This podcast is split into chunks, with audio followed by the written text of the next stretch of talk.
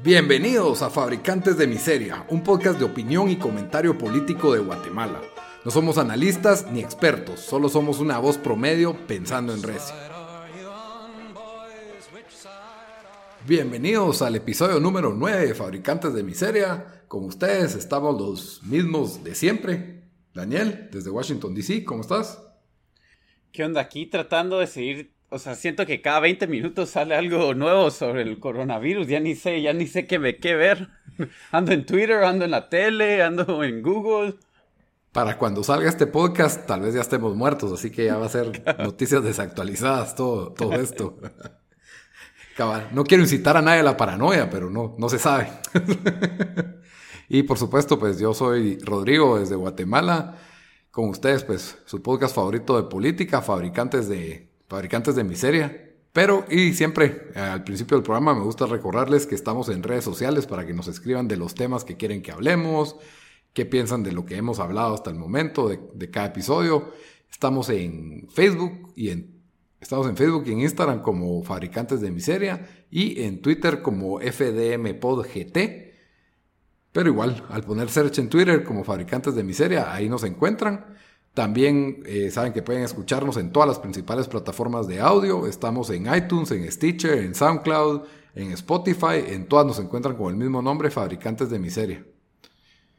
Pues sí, ahora sí, ya podemos comenzar. ¿De qué vamos a hablar hoy? Hoy sí no hay noticias de nada. No hay noticias de nada. Sí, a ver, tal vez hablamos de Champions. No sé si le, si le interesa a la gente que, que Liverpool perdió, el campeón actual perdió. de la remontada del Atlético de Madrid. De eso, de eso querías hablar. La verdad, el único estadio, el único, la única de las pocas ligas que decidió jugar, dijeron, no nos importa de que sobre, sobre el coronavirus vamos a jugar estadio lleno. Igual, tal vez por eso Dios los mandó a perder con, en un partido que no debieron haber perdido nunca. Cabal, no, la liga inglesa sí le ha valido madre y siguen en pie todos los partidos a estadio lleno.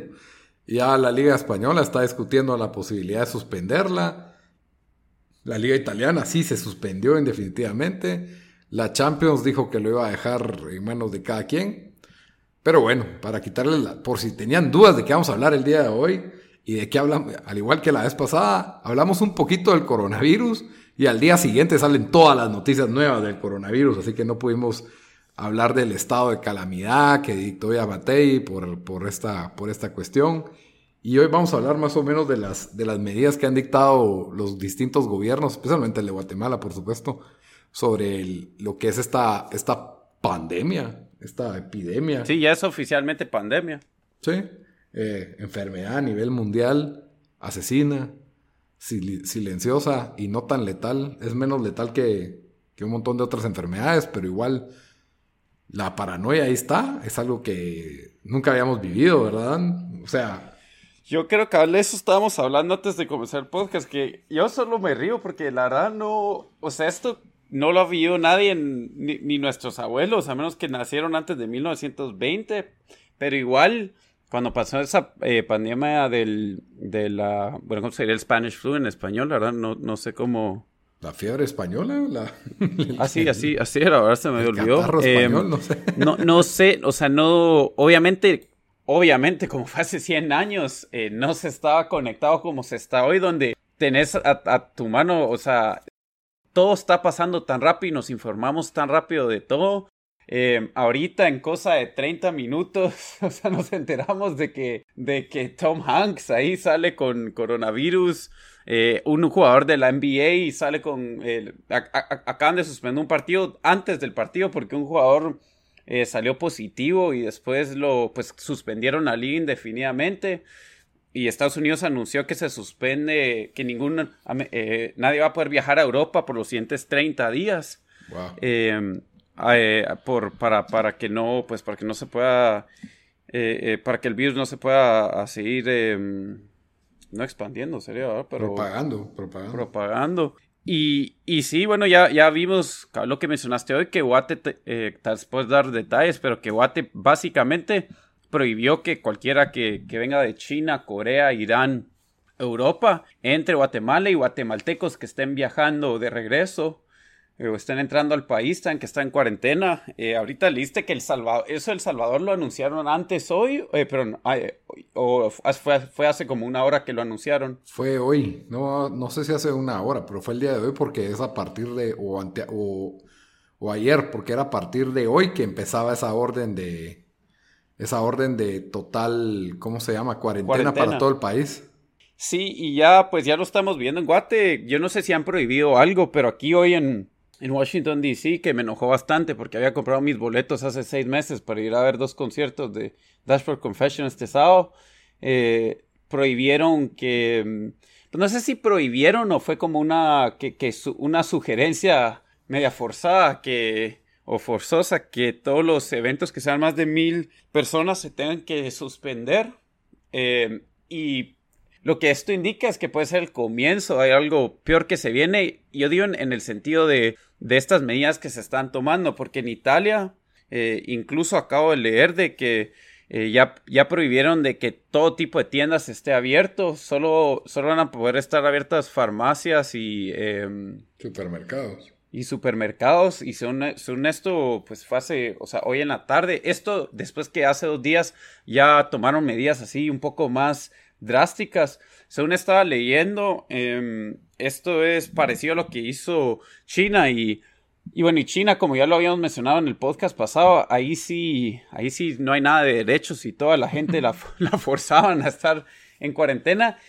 Y la verdad, por lo más que uno tenga, em, digamos que yo creo que eso está re mal hecho o, que tenga sus, eh, que lo miremos así, no sé si, eh, que sea éticamente no lo correcto, pues se está medio funcionando.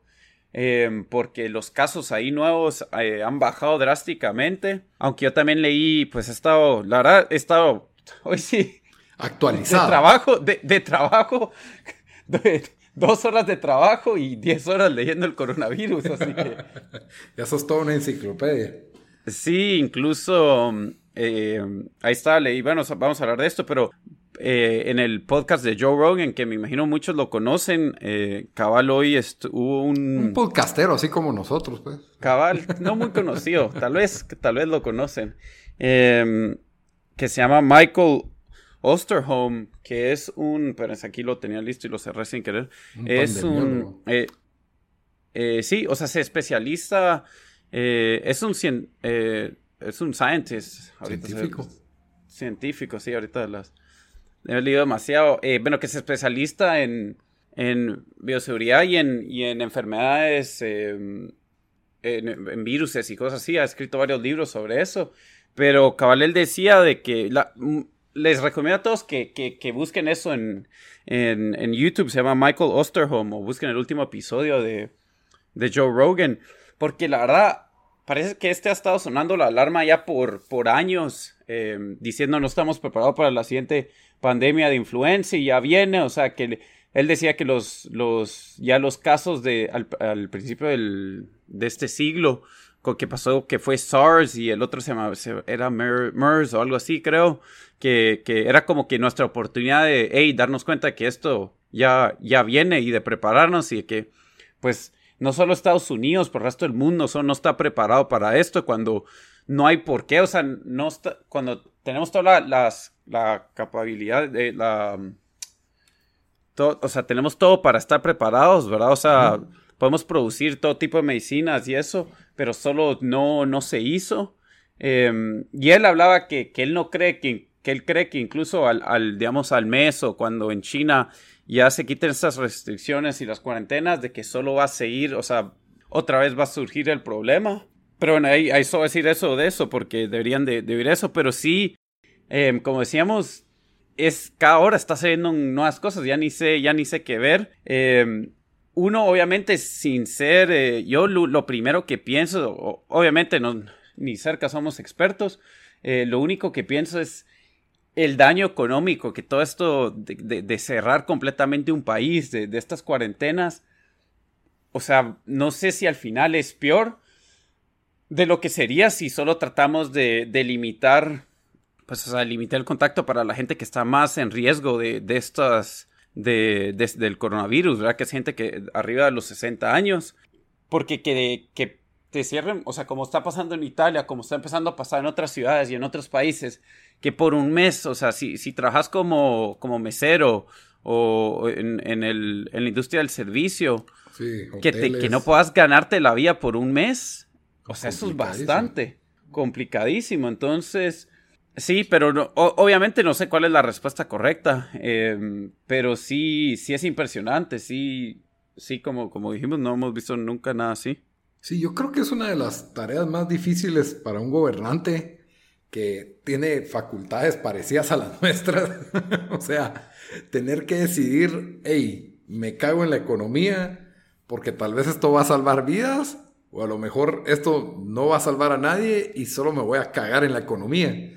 Que son las... Pero al final del día el resultado con la economía va a ser lo, va a ser lo mismo.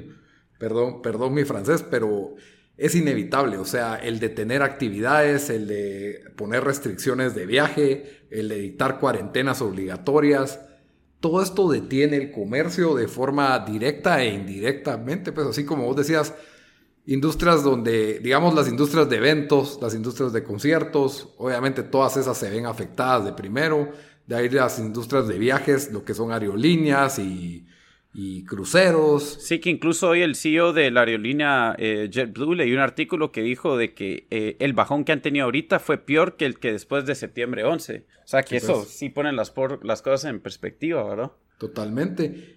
Bah, ellos que son grandes empresarios, pero ahí tenés los indirectos, pues así como vos decís, el que tenía un restaurantito a la par del hotel donde llegan los turistas.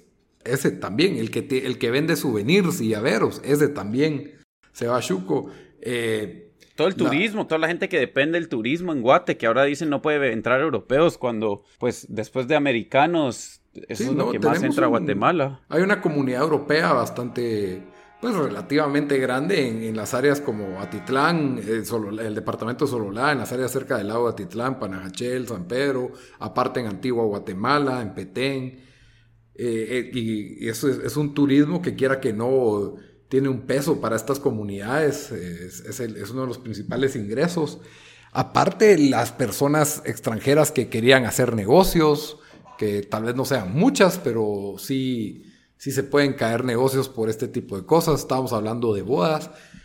una de las medidas que tomó el gobierno es de que por cada evento arriba de 150 personas tenés que dar un aviso al Ministerio de Salud de dónde va a ser el evento, eh, qué características tiene, qué razón tiene. No es una autorización, pero sí te es que dar el aviso.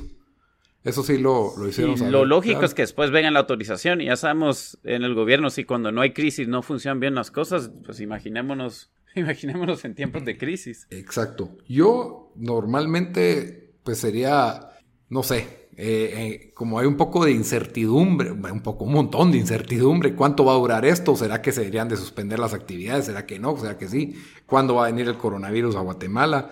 Todo este tipo de preguntas están en el aire, ¿verdad? Y yo como el coronavirus. yo siempre, como el coronavirus, igual, ahí está, ahí está en camino. No sé por dónde va a entrar, pero, pero está haciéndose el todo. Yo creo que las restricciones y el, y el esfuerzo es difícil, pero al mismo tiempo tenemos que pensar esto, o sea, en los países de primer mundo, digamos, si a Suiza entra el coronavirus o a los países como Estados Unidos, creo que tienen protocolos de respuesta mucho más organizados y con recursos y eficiencias para reaccionar a esto y contenerlo. Mientras que en un país como Guatemala se está improvisando todo el tiempo creo que la restricción no es tan mal. O sea, sí es una desgracia, es una tragedia económica, pero el problema es de que tenemos aquí gente que a lo mejor, o sea, ahorita en todo el mundo te dicen, sí, los jóvenes no tienen de qué preocuparse, solo tienen que tener sostén, digamos que un suero, bien hidratados, aislamiento, eh, tratamiento para los síntomas, y va a pasar. Ya, esa es la respuesta, que los jóvenes tienen una probabilidad de muerte de 0.2 o algo, así por el estilo. Sí, cualquiera que está abajo de los 40 años tiene, eh, em, digamos, de 30 a 40 tenés 0.4% chance de morirte. No, no, pero 0.2 y creo que es de 40 a 50 y te es 0.4, o sea, y, y, se vuelve mucho más bajo. Eh, lo más, mientras más joven te, seas, ¿verdad? Incluso abajo de 18 años creo que solo el 2% eh, le ha dado coronavirus. Sí, pues. Entonces, sí, todas estas son, son indicadores de que, la, de, que la juventud es menos vulnerable, pero sí hay, pero la juventud de Guatemala, este, estoy pensando en el área rural, ¿verdad? Que tal vez es un área donde no va a estar yendo a grandes metrópolis, donde no va a estar yendo a, a, grandes eventos donde hay mucha gente o cerca de un aeropuerto o un puerto donde, donde se puede contagiar con, este, con esta enfermedad proveniente del extranjero. Pero si se llega a dar, son personas que tienen desnutrición y, y el centro de salud a lo mejor no tiene ni las capacidades mínimas para darle suero a estas personas. No, o la gente de llegar al centro de salud. O la, la, gente de llegar al centro de salud, ¿verdad? Que es, es otra cosa. Entonces, al tener una pandemia aquí, la respuesta, pues el, gobierno de Amatei de momento pues habilitó un, el hospital nuevo de, Villanueva, es el hospital que se va a usar para, para la cuarentena. Mostraron en fotos las ambulancias que tienen y a los paramédicos ya con sus casi que hazmat, sus trajes así bastante, bastante cubiertos de, de manos, pies y cara y mascarillas y todo y está bien que haya por lo menos una respuesta. No sé qué capacidad tiene este, este hospital. Yo no creo que tenga 100 para más de 100 personas o algo por el este, ¿Este hospital es un hospital público como el San Juan o...? Sí, sí, es un hospital público, es un hospital nuevo, es del gobierno y por mucho tiempo estuvo, solo se construyó y ahí se quedó tirado, ¿verdad? Entonces costó que se, que se abriera y ahorita pues Yamatei decidió darle el gobierno del presidente decidió darle este uso de, para la cuarentena de, coronavirus. Y lo otro es que se ve la improvisación cuando en la mañana te dicen, hey, todos los viajeros de Europa van a tener que irse a Villanueva siete días. Ya, cuarentena. No importa si son de Guatemala o de Europa.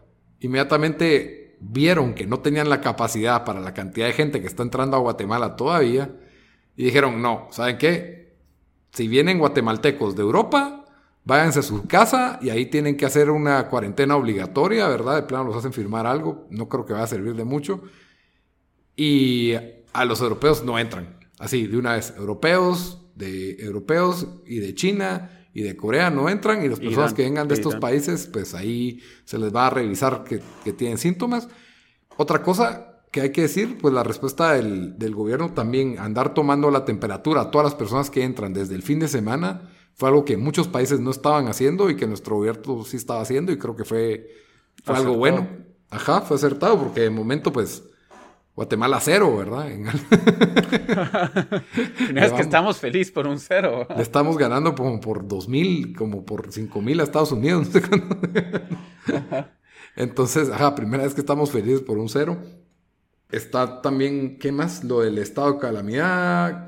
bueno, esta, esta prohibición es lo, es lo, más radical y esto sí preocupa porque sí, por ejemplo, oí de producciones de anuncios, oí un documental de la BBC que se iba a filmar, cosas así que se están suspendiendo por esto, pues, o sea, entonces, como vos bien decías, las implicaciones económicas.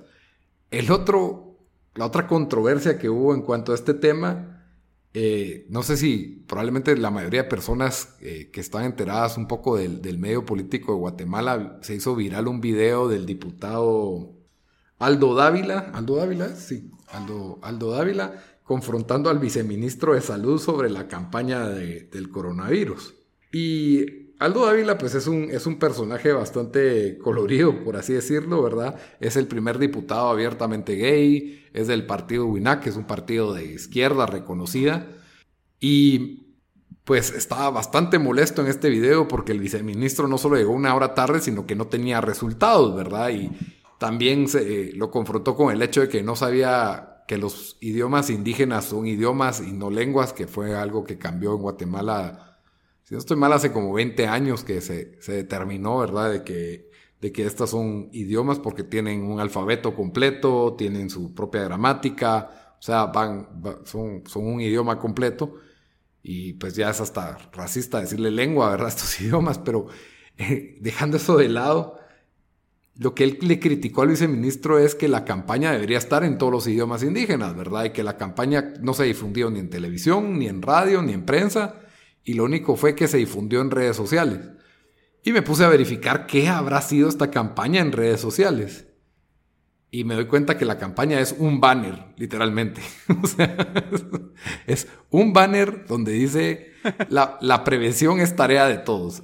Lava tus manos, no salgas de casa si estás enfermo, procura no estar en contacto con personas enfermas y limpia y desinfecta objetos que uses a diario. Ok, ahí está, eso es, eso es la campaña. La campaña ahí se termina, son dos letreros en un en post de Facebook que tuve que buscar porque eh, uno lo dejaron como foto de perfil, como para que todos lo vieran, pero no es como que le están metiendo dinero para que todo el mundo se entere o lo están haciendo viral. Yo le di, le di compartir. Y de ahí la otra foto es de una señorita rubia diciendo lo mismo exactamente y donde ya te dicen que evites tocar los ojos, nariz, boca sin lavarte las manos. Así de esa es la campaña del coronavirus que... El, póster que tenemos. El, el póster, ¿verdad? Pero ahí le dicen campaña. Te entró, te entró, un, te entró un nuevo mensaje el coronavirus. Ya entró, ya entró. Ah, no, no, no. Entró un mensaje, no entró el coronavirus. pero, pero mi punto es, bueno, las campañas de información son de lo más importante, lo que más necesita la gente es certeza. Por ejemplo, hoy... Peor en Guate, yo creo, donde la higiene, desafortunadamente, y creo que esto es solo pues realidad también de países eh, tercermundistas, la higiene y el conocimiento de la higiene ya es bastante malo. Obviamente eso porque la gente no, no, tiene acceso a ciertos recursos también, ¿verdad? Sí. Eh, no, es, no, es, por culpa de ellos tampoco, pero acceso a recursos e, e información. Entonces, eh, ahí es donde yo tal vez para regresarlo a, las, medidas drásticas que se están tomando, es, es, por un lado, yo sí he estado del de, lado donde, como vos dijiste, están, ¿qué va a ser peor, verdad? O sea, si igual se va, igual, pues el virus va a llegar, eh, necesitamos matar la economía más de lo que el, virus lo va a matar, peor una economía tan delicada como la de Guatemala, que, que, que ya vimos, pues, los últimos cuatro años todo lo que, lo que pasó con, pues, con la corrupción y todo eso paralizó el país y paralizó inversión en el país, donde hay altos índices de violencia. Em, el punto regresando, bueno, y lo, lo voy a mencionar porque la verdad es de lo mejor que, he oído y, es, y fue una entrevista de casi dos horas, pero el, punto que este hacía de... Eh, que este experto decía en el, en, el eh, Michael Osterholm en el podcast de Joe Rogan era de que, digamos, de él estaba en contra que se cierren los colegios, ¿verdad? Porque él decía, em, lo que va a pasar es un montón de esta gente que está dependiendo de estos, de estos recursos al final, peor en Estados Unidos y en Guatemala también es una realidad. No vas a tener dinero para ir al doctor, ¿verdad? O sea, si estás enfermo, para recibir tratamiento y cosas así. Eh, digamos, yo hoy me puse a pensar, eh, ya aquí pues hay oficinas que están cerrando. Mi oficina dio la, la eh, dio la, la, nos dejó trabajar desde casa si queríamos ir a la oficina, pero pienso, imagínate que, que digan, bueno, cerramos, todos van a trabajar desde casa. Para gente que trabaja en ciertas posiciones, ah, buenísimo, esto no iría que Virgo, ¿verdad? O sea, me siguen pagando, trabajo desde casa. No, cabal, no tengo que llegar al trabajo. Pero imagínate todos los restaurantes alrededor que dependen de eso, o eh, la gente que trabaja en, limpieza o en, en, el restaurante del edificio donde estamos.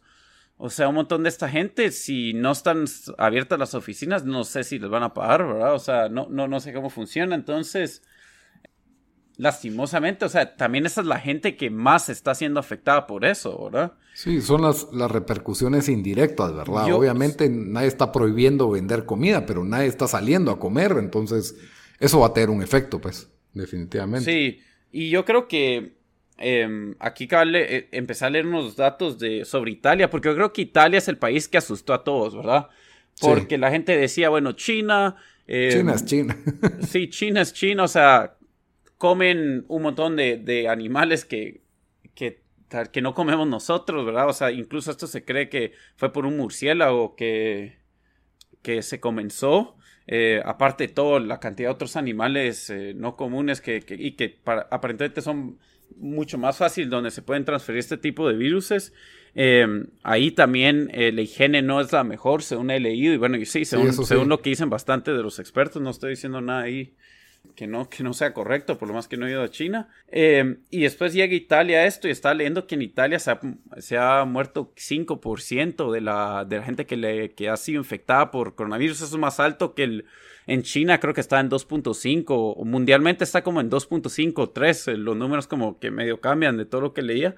Italia está alrededor del 5%. Eh, la cosa es de que Italia, el 60% de su población tiene más de 40 años y un cuarto de su población tiene más de 65 años. Entonces ahí también se da como que la, em, la receta perfecta, podríamos decir, para que, para que esto, pues tanta gente se muera de esto y para que tengan que tomar esas medidas donde literalmente el país se va a paralizar por un mes y, y, a ver, y a ver qué pasa, porque yo no sé si un mes va a ser suficiente, la verdad, y creo que nadie sabe.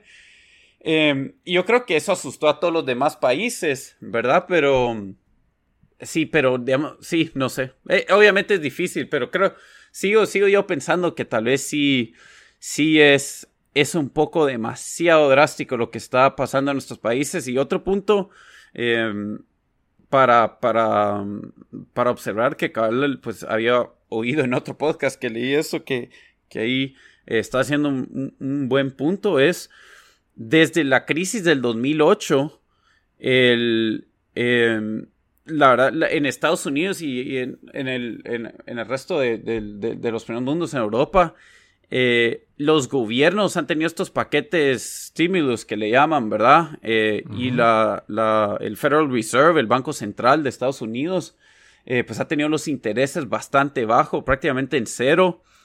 y eso ha ayudado a que la economía no solo se recupere, pero siga creciendo. el punto es que ahorita que está entrando en esta crisis, la verdad, las armas que van a tener, por decirlo así, para poder responder a esta crisis, o sea, ya no, ya no, van a tener con qué. Ya se usaron, ¿verdad? Pues. Entonces, em, no sé, o sea, no, no. La verdad quisiera leer qué fue lo que pasó. Em, no. Eh, ajá, después de otras pandemias, o sea, cómo, cómo se reaccionó. O sea, ¿qué es lo que va a pasar? O sea, la gente ya cuando pueda viajar va a empezar a viajar otra vez. Em, o sea, cómo se va a levantar todo, no sé. La verdad no sé y, sí quiero leer un poco más de eso, pero ¿qué, qué ibas a decir?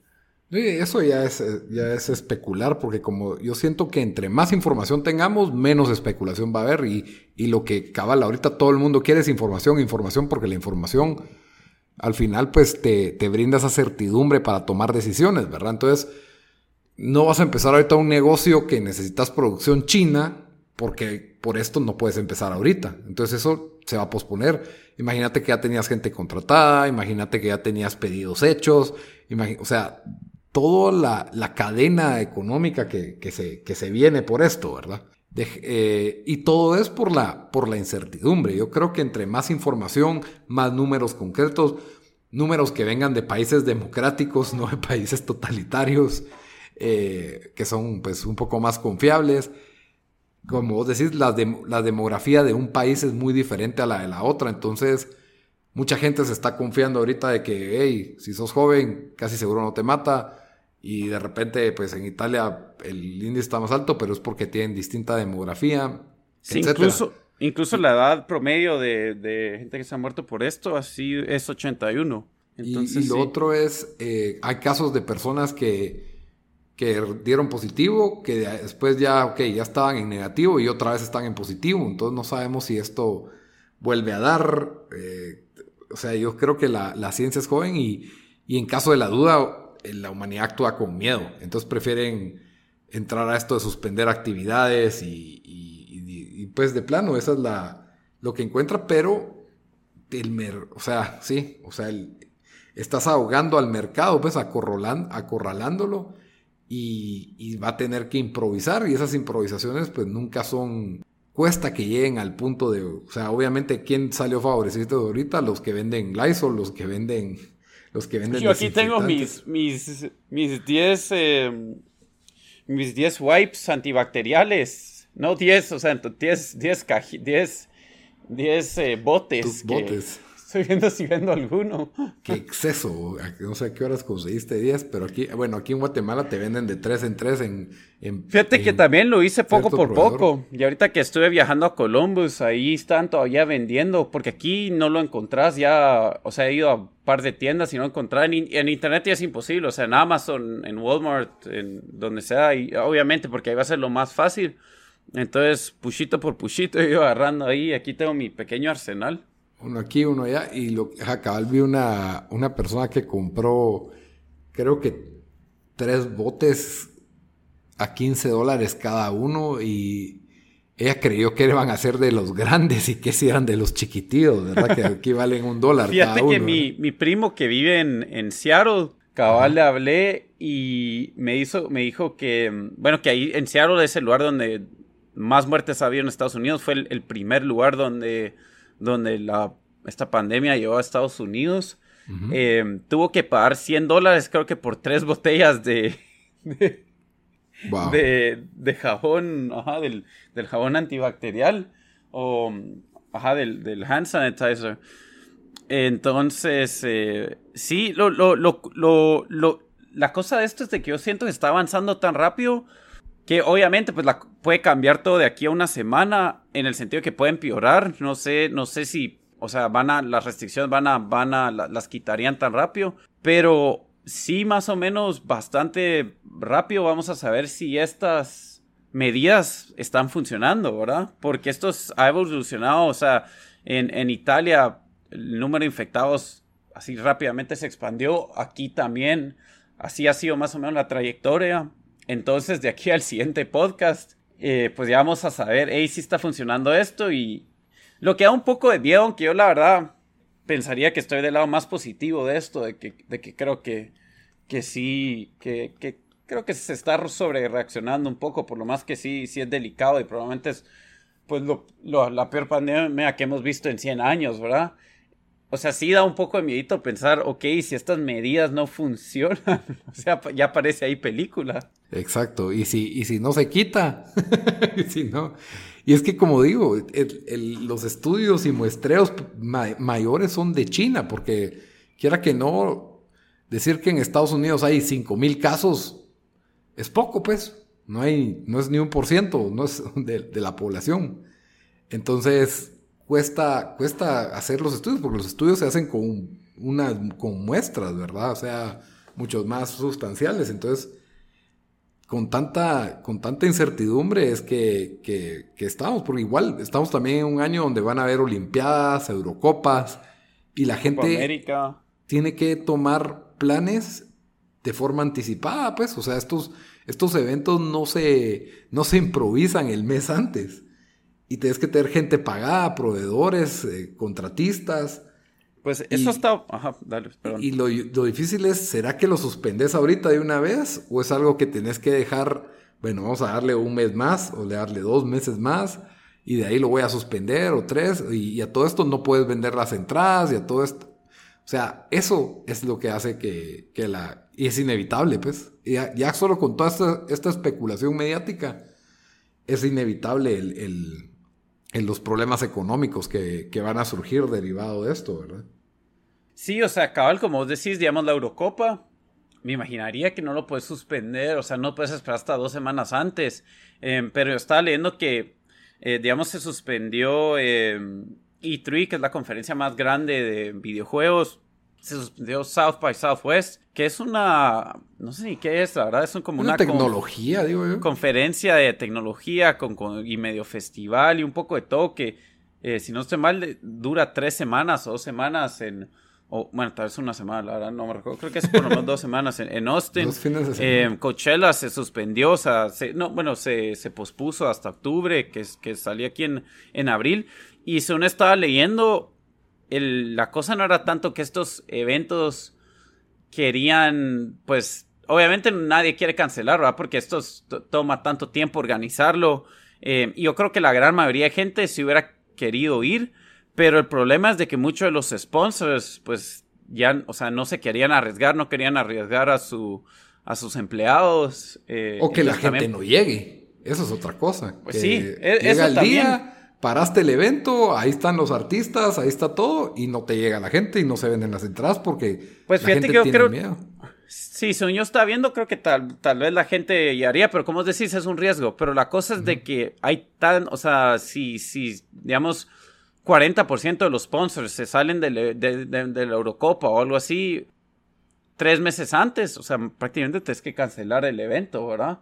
Em, y yo sé que es solo deportes, ¿verdad? Entonces, tal vez, y es lo que nosotros nos, pues, lo conocemos, lo gusta, entonces nos gusta, entonces es lo que más como que tal vez tenemos a la vista o, nos está importando, o conciertos, pero esto también afecta con, o sea, tanto, o sea, todo lo que está de, de, mm, toda la inversión de mercadeo que se hace alrededor y, o sea, hay tantas industrias que dependen de esto, ¿verdad? O, en el empresario pequeño, o sea, digamos, cuando uno va a un partido de fútbol de liga nacional, ni siquiera de selección, no te miento, hay 40 vendedores de comidas, aguas, papalinas, todos alrededor del estadio, en, en las cercanías.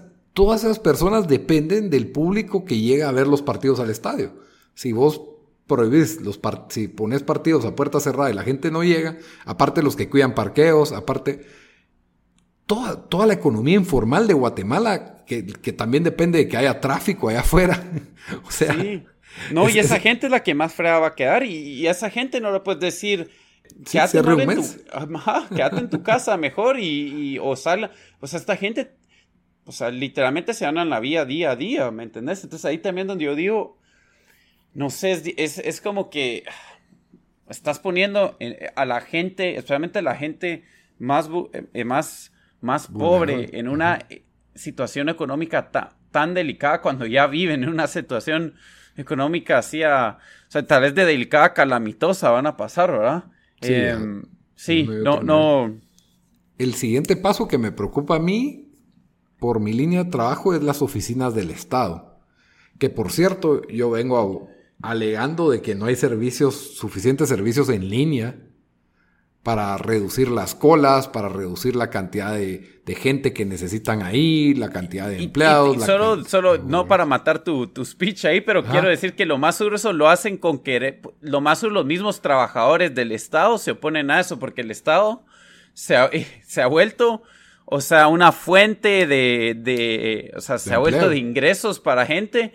Entonces, la modernización del Estado, que, que tal vez bajaría los costos requeridos para mantenerla, que bajaría puestos. Estoy 100% seguro sin saberlo, pero o sea, ahí sí apostaría lo que tengo dinero, que el mismo Estado y los trabajadores del Estado se han opuesto a mejorar ciertos servicios o a, o a eh, ¿cómo se dice? Eh, Facilitarlos. Eh, automatizarlos. Automatizarlos por esa razón de que ah, es un trabajo, ¿verdad? Entonces, entonces no lo quitemos, pero ahí seguí, pero eso quería decir. No, sí, está bien. O sea, hay personas en el.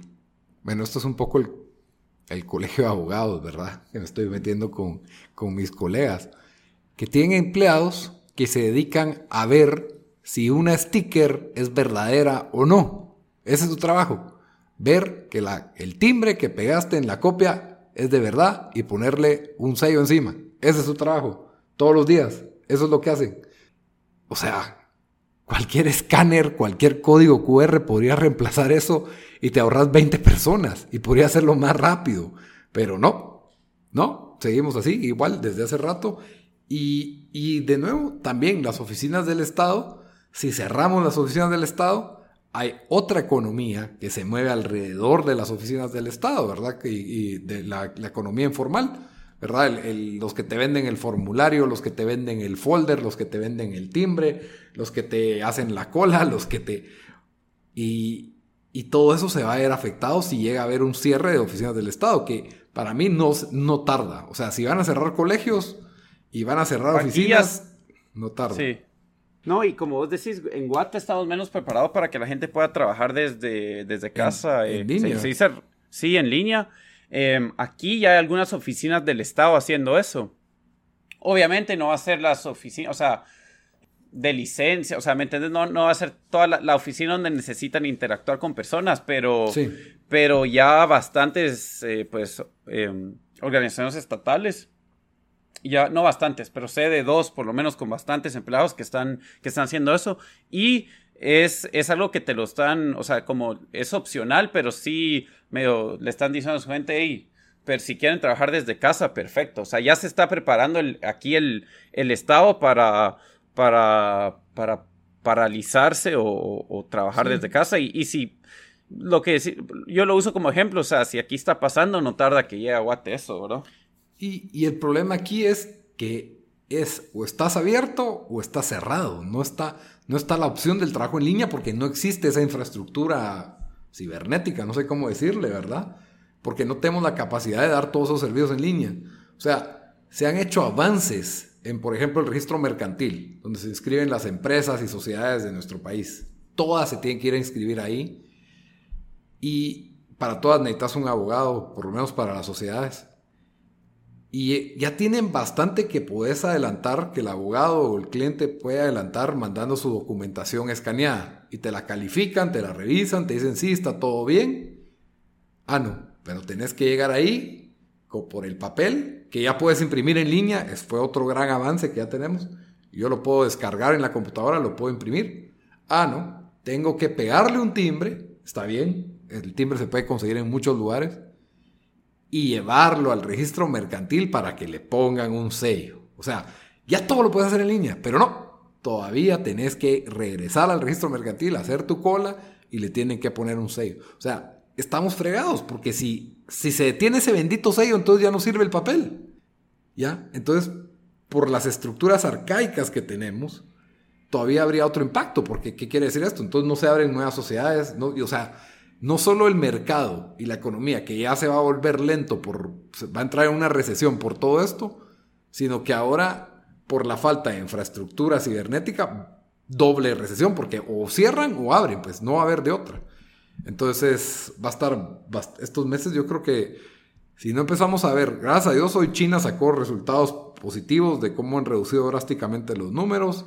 En Guatemala ni siquiera hemos llegado a números. Y y no sé, no sé si la gente va, si va todavía a entrar en más paranoia cuando ya hayan enfermos, si va a empezar a cerrar colegios, van a empezar a cerrar oficinas, y entonces cuánto tiempo va a durar esta, esta incertidumbre, ¿verdad? Entonces sí, tengo miedo. Sí, em, aquí cabal me, es que tengo la tele encendida, cabal. Ya tenían la gráfica de los últimos siete juegos que jugaron los, los Utah Jazz, porque fue un jugador de los Utah Jazz que salió eh, que positivo, ¿verdad? Entonces, em, lo que yo estaba pensando, y tal vez para, para ya ir cerrando este episodio, eh, no sé si te, te recuerdas cuando salió lo de, bueno, cuando pasó em, lo del... Eh, ay Dios, ¿qué, ¿qué, fue lo que... Cuando, cuando hubo los, cuando hubo el los, los tsunamis de 2005, creo que fue, ¿no? O cuando habrán sido, ¿te recuerdas los tsunamis en Asia?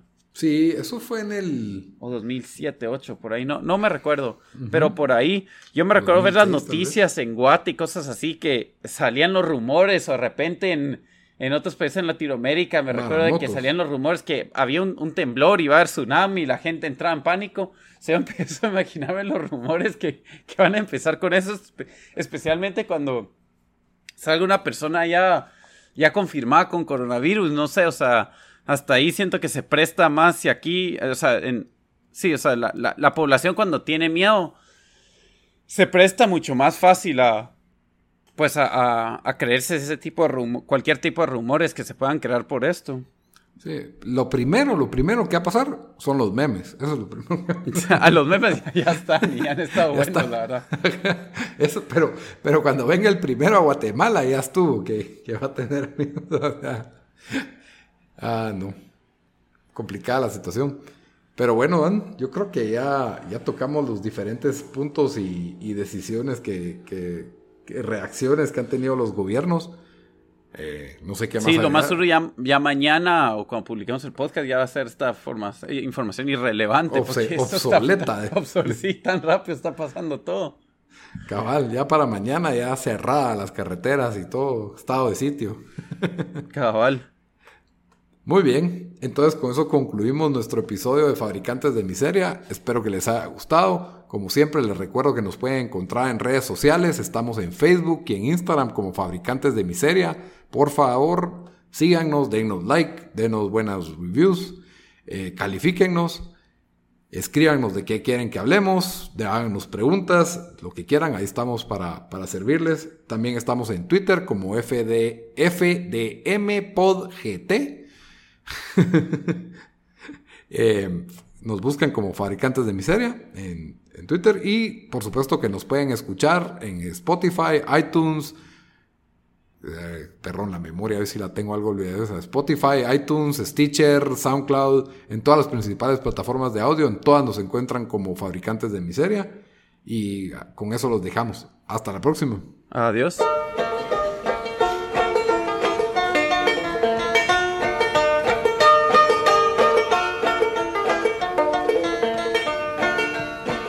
Side are you on, boys? Which side